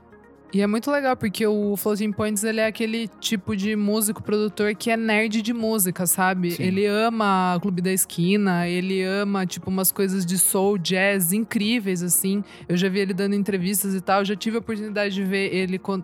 Duas vezes que ele tocou aqui no Brasil. O estudo de música dele é muito legal, assim, sabe? Pra, pra você que gosta de pegar um, um DJ e ir atrás, assim, das referências e tal. Ele é um dos caras mais interessantes, assim. E, cara, talvez esse álbum esteja no meu top 5 do final do ano, assim, sabe? Pra é mim, aquela ele coisa.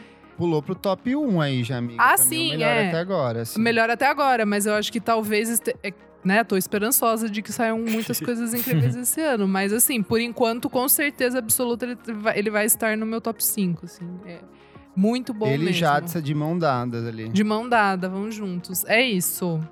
Bora pro Boa. último bloco? Bora. Bora!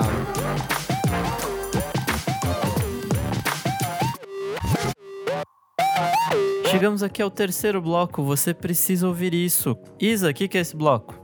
Amigo Nick, nesse bloco a gente traz o quê? A gente traz uma dica que não tem que ter uma idade certa. Pode ser uma música, um filme, pode ser um clipe, pode ser um conceitinho, pode ser um livro. Fica mais aberto para os nossos convidados. Muito bom. E Sara, o que, que você tem de dica? Olha, minha dica é um documentário, que é o documentário chamado Axé, Canto do Povo de um Lugar. Tudo. Que é maravilhoso, que é sobre o axé, conta desde, o, desde quando eles só eram, só estavam, ficavam na- nas ruas tocando, batendo lata.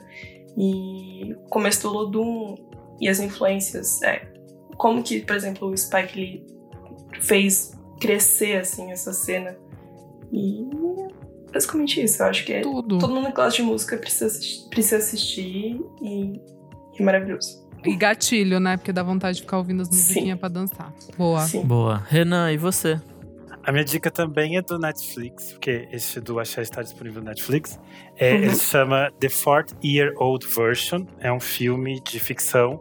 E é um dos raros filmes produzidos pela Netflix que eu pensei, nossa, que filme bom. E aí o que a Netflix fez, ignorou, porque não deu nenhum nome em português pro filme. É, as pessoas, Como algumas nome, pessoas até amigo? colocaram The Fourth Year Old Version. É tipo a minha versão de 40 anos. E depois vai estar na newsletter, gente, que no meu inglês não tá bom. Mas o ponto é, o filme é um puta filme. Gente, em Ele- preto e branco, nossa. O Renan já assisti um falou desse filme branco. e eu não consegui ver ainda. Inferno, vai. Esse filme foi produzido pela Rada Blank, que é a, a protagonista do filme, a produtora, a diretora e a roteirista. E conta a história desta personagem, que é uma mulher de meia idade. E ela, tipo, nunca consegue fazer muitas coisas. Ela é, tipo, uma é, dramaturga. As peças dela não vendem, querem que ela faça adaptação para escrever história de desempregada e de escravo. E ela diz, ai, foda-se, não quero mais isso. e daí ela decide virar rapper. E o filme É é, sobre essa história. E aí, tanto que ele entrou em algumas listas dessas, desses filmes, tipo, esnobados pelas premiações e tal. Porque quando eu assisti, eu fiquei assim, gente, a Rada é perfeita. Esse filme vai fazer muito sucesso, vai ser um hit, porque tá na Netflix, eu pensei as pessoas vão ver. Mas daí eu descobri que a Netflix não divulgou. Tanto que não tem nenhum nome em português. Esse nome é difícil de você dizer pra um amigo pra ele assistir e procurar. Mas é um puta filme legal. Ele te envolve porque ele é engraçado, ela é, ela é muito engraçada, mas também se emociona. Então é aquele filme pra você ver num dia que você diz, ai, preciso de um abraço de uma amiga. Vai lá e assiste. Nick, toca a vinheta aí da sessão da tarde. Ela está chegando aos 40 e ainda tem muitos sonhos para realizar. Que bom que não existe idade para ser feliz. Da diretora Rada Blank, The 40 Year Old Version. Hoje, na sessão da tarde. tudo. Aprontando várias confusões. Tá vendo que eles fizeram a divulgação que não ajuda? Fico brava. Nossa, não diz nada sobre o filme isso. Sim, eu descobri porque alguém tweetou assim, daí eu falei, ah, vamos assistir. Aí a gente assistiu e ficou assim, como assim? Ninguém tá falando disso. Cara, quando entrou esse filme, veio como recomendação pra mim. Acho que por causa de música, que eu vejo muito. Sim. é, basicamente, só vejo coisas que tem relação É à porque música. você é rapper, né, amiga, também. Não, amigo. Não, porque eu vejo esse conteúdo. Eu, eu. Como é que fala? Eu. eu ih, não sei. Utilizo desse Ela é conteúdo. pesquisadora musical. Exatamente, só isso no Netflix. Mas daí eu ainda não vi, porque eu achei muito ruim a, a, a legendinha ali. É. Mas o Renan fe- vendeu o peixe pra mim. Ah, eu amei o Projeto Flórida, amigo. Te contei, né? Amiga, Ah, esse filme é é tudo! É tudo! E o Renan Amiga. falou. É, é, é- ai, é muito bom. Meu Deus do céu. Amiga, quando eu assisti esse, eu tinha dropado um. E eu tava muito sensível. e ele é todo colorido. Eu acabou Nossa, esse deve ter filme, dado uma Jovens que estão onda. assistindo. Amiga, eu fiquei. cho- eu chorei sem parar Como com o final uma desse onda filme. no É mar. muito sensível. É lindo. A hora que eles pegam a, a mãozinha e saem correndo assim. Para! A hora que eles falam para. mal de brasileiro, né? Tudo Eu amo! A melhor Tudo. cena. É a melhor cena. Vejam o Enfim. Projeto Flórida, gente. Tenham filhos. E depois procurei as fotos das, das menininhas em todas as premiações que elas foram até no Oscar. Para. Elas estavam perfeitas sempre. Para, muito perfeito. para, tudo. Esse filme é para. tudo. Tudo. Desvirtuamos muito o assunto. Vamos lá. Boa. Kleber, e você? Gente, eu assisti um filme muito legal ontem. Tem na Cleberflix, que você encontra em, qualquer lugar. Ele se chama Druck. Ele é o candidato Ah, legal. dinamarquês Ah, ao quero Oscar ver. de melhor filme. A direção é do Thomas Wittenberg e ele é protagonizado pelo Mads Mikkelsen, que você provavelmente conhece pela série Hannibal. Ele é o Hannibal na série Hannibal. E o filme conta a seguinte história: são quatro professores de uma escola de ensino médio que eles decidem fazer um experimento de estar sempre bêbados em 0,05%, que tem um cara que é um teórico que fala que o ser humano nasceu com déficit de álcool no corpo. E quando você completa esse déficit, que são duas taças de vinho, você vive muito mais feliz, você vive pleno, você transa melhor, você dá aula melhor, você tá sorrindo o tempo inteiro, você desafia suas, as- os seus desafios. E o filme é uma, ele é uma comédia dramática, porque o fechamento é um pouco melancólico, assim, bastante melancólico, na verdade.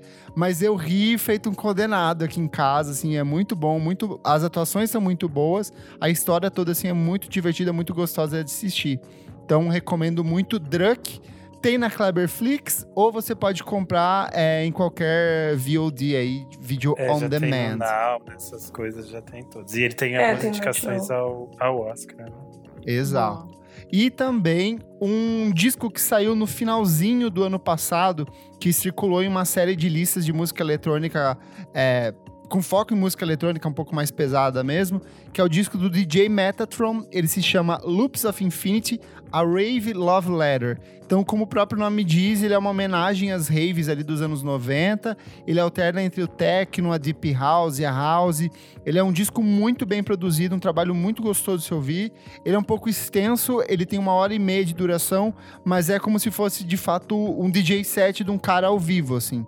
O, o DJ Metatron, na verdade, ele é um pseudônimo de um produtor alemão que também se apresenta com outros pseudônimos. Ele tenta manter essa descrição em relação à personalidade dele, que, que também pode ser Prince of Dinamarca ou Triumph Prince. Então, tipo, é eu sei que a Isa gosta bastante do DJ Cozy. Eu acho que você vai Uhum. gostar, porque ele é um DJ Cozy, só que um pouco mais na batida, sabe? Tem muita Tá. texturinha, muita camada, muita voz trabalhada de fundo, mas ele é pra pista mesmo, assim. Então, Boa. DJ Metatron, Loops of Infinity, a Rave Love Letter. Só tem no YouTube, gente. Não tem no, no Spotify esse. Ele não colocou. Mais Assim, fácil. YouTube Premium, foi isso que ele falou. Patrocínio. Boa. Isa, e você? Gente, tô assim, tá cada vez mais difícil, né? A pandemia tá pegando o isolamento social aqui de uma pessoa que não vê ninguém tem um ano e pouco, realmente, assim, tá ficando puxado.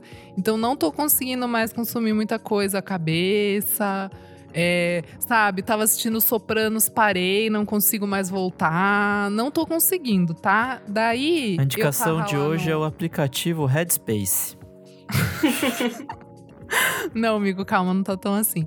Aí eu tava lá no, no Prime Video e aí a- pipocou uma comédia romântica chamada Frank and Johnny. Renan, eu acho que você vai gostar. Por ser quê? Por quê? Michelle Pfeiffer é o Patino, aquele como gostoso, Nova York, década de 90, sabe? Pessoas assim, sozinhas que estão procurando um amor. Eu achei uma delicinha de assistir. É, o Kleber gosta sempre que eu explique um pouco mais. Daí vamos lá, o Johnny, ele, sim. ele começa o filme, ele sai da prisão e daí ele vai procurar um emprego em Nova York. E daí chegando lá, ele consegue um emprego na lanchonete que a maravilhosa Michelle Pfeiffer é uma garçonete. E aí começam, né? Começa toda a historinha ali. Gente, comédia romântica. Comédia assim, romântica dos anos 90, eu amei essa é, história. ai, sabe, é tudo. E descobrir uma comédia romântica que você nunca assistiu é muito privilégio. Tipo dos assim, anos é 90 dos ainda, anos eu coloquei na minha 90. lista aqui. Coloca, uma delícia, assim, sabe? Eu amei. É isso. Tô bem light hoje. E você, Nick? Bom, hoje eu tenho um episódio de podcast, na verdade é em inglês, então acho que parte das pessoas não vão conseguir ouvir, mas ok. O Switch Don't Pop, que é um, um podcast que eu já, já dei aqui algumas Amo. vezes, é, o último episódio dele, que foi o 211, falou com o Corey Wong, que é o guitarrista do Wolfpack, tem os projetos solos. O João Derstand, que é nosso madrinho, deu de dica aqui em al- alguns programas, um novo projeto dele e tudo mais. Enfim, nesse programa, é, ele fala sobre, tipo, essa guitarra funkeada que tem disco da Dua Lipa, Jessie Ware, Nile Rodgers. Só que ele vai, tipo, full geek em cima disso, assim. Então, ele tocando guitarra, ele mostra como é a guitarra, como são os breaks da guitarra, como que funciona na- nessa função rítmica dentro desses estilos e tal. É, além desses nomes, ele vai falar de Quincy Jones, é, vai falar de Prince. Assim, puta, é muito bom. É muito legal, é tipo full geek em cima disso. Então, pra quem gostou do programa que a gente fez há algum tempo sobre essa nova volta do, da disco e tudo mais, é, gostou do, do podcast que eu falei da Dua Lipa, com tudo que ela trazia ali na, na música dela e tal, ouve que é bem legal. E é isso. Boa. Boa! Comentários referentes à última edição do nosso podcast, edição 136, o pós, pós, pós, pós, pós punk. A gente falou de passado e presente desse gênero que balança os nossos corações. Roqueirinhas. Roqueiríssimas. Comentário do Duca Mendes. Ele falou: pauta sempre impecável. Obrigado, Ducas. Peguei seu, seu comentário aleatoriamente aqui. Não terem citado Os Inocentes, ali no começo de 1981. Mas do caralho lembrarem das mercenárias. Verdade, é que eu acho que na minha cabeça eu coloquei Inocentes como um contexto mais punk e eu acabei nem citando eles na pauta, mas de fato faz sentido entrar nessa lista aqui também. Boa. Aqui tem comentário do Math Season, acho que é isso. Ele fala: Elô, eu também sou devoto de Smiths. Morrissey, por que me matastes? É, daí ele fala: By the way, eu adorei a playlist que, que vocês fizeram pro EP. Uhul, boa, Nick. Ó, a Anisa também selecionou aleatoriamente esse comentário. Vocês colocaram tudo que é sólido. Racta, que eu descobri assistindo Cidade Invisível do Netflix e viciei demais. Gente, eu nem sabia que tava, não assisti ainda esse negócio. quer dizer, tá lá, que sucesso, o hit. Né? Nossa, Racta no, no Netflix, que loucura. Sabia dessa também não. Comentário do Ravishment, ele falou: Gente, sobre bandas de garotas na cena, me surgiu a dúvida. Warpaint não encaixa? Saiu um single recente que até referencia o Gang of Four. Não, elas sempre foram pra uma pegada mais dream pop, psicodélica. Ali nunca foi tão pós-punk. A, a vibe delas é mais. E Mais eu acho que é um cover. E eu acho que é um cover É, de um Gang cover, of Four, né? né? Exato. É, mas eu, não, eu não vejo assim, mas enfim. E eu que achava que a voz da Elo era da Isadora e a voz da Isa era da Elo. Aí eu imaginava elas falando a voz da outra. que ódio. Agora eu tô todo confuso pra consertar na minha cabeça. Pô, Eu cara, amei, The. The Quem que Stolen é esse Dance. comentário que você não The- falou? The Stolen Dance. Stolen Desculpa, cara. Frustrei suas. A voz da Elo é assim, tá? pra você não se confundir.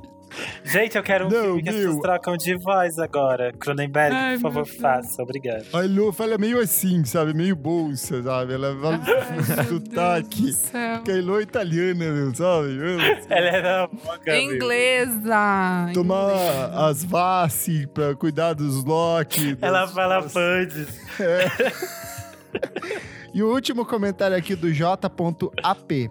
Bom demais, mas a colega descobrindo o pós-punk comparando com emo. Então, vou dar um. é, vou deixar o seu comentário aqui, porque seu comentário foi gentil.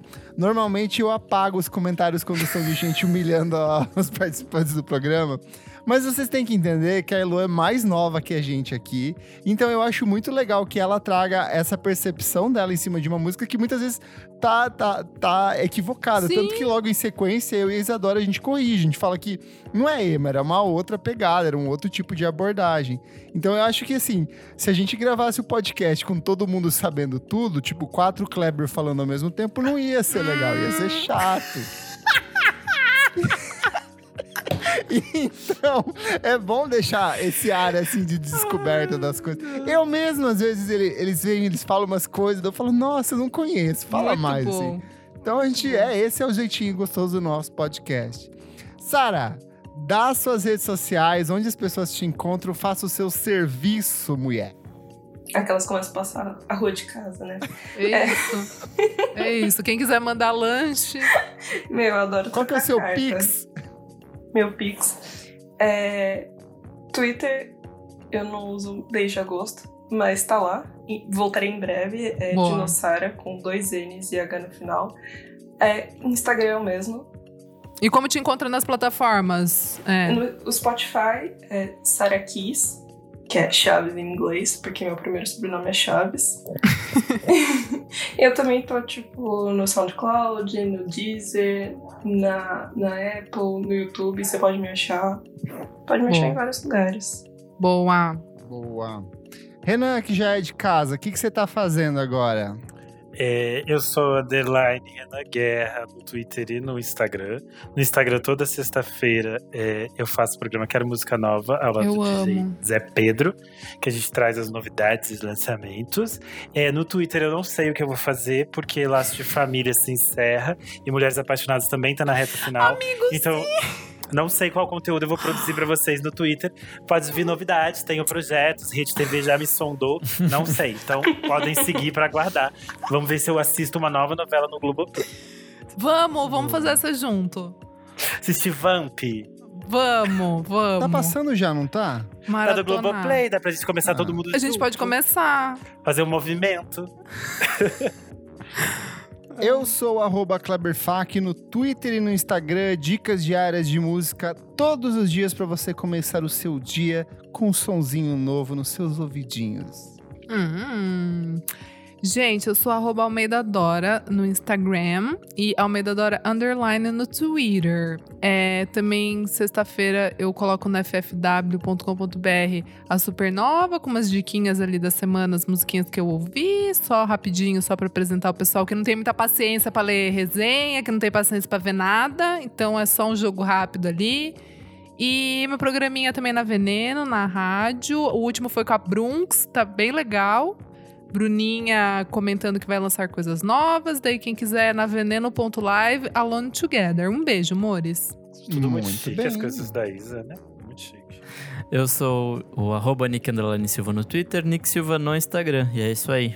Nick, se alguém quiser editar um podcast com você, essa pessoa também pode? Pode, é só falar Ah, comigo podcast. no e-mail. Pode ser até no e-mail do próprio podcast, o contato arroba vamos falar sobre música.com.br. Fala lá que a gente é, faz uns preços bem camaradas. Boa. Boa.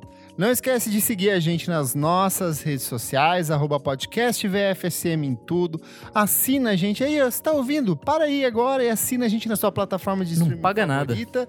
Não paga nada, mas se você quiser pagar, você pode apoiar a gente no padrim.com.br barra podcast VFSM. Por apenas cinco reaisinhos por mês, você pode participar das gravações ao vivo, assistir a gente gravar aqui, participa do nosso grupo fechado para apoiadores, tem acesso a uma porrada de outros conteúdos com muita antecedência. Gravei um programinha com o Renan, que já entrou hoje lá pros madrinhos. Então, ó, Vale muito a pena. Muito obrigado pela sua audiência. E ao som de Queen, We Are the Champions, a gente se despede desse programa. Até a próxima! We, We are the are the champions, my champions, friends. We are the fight. Ah, é?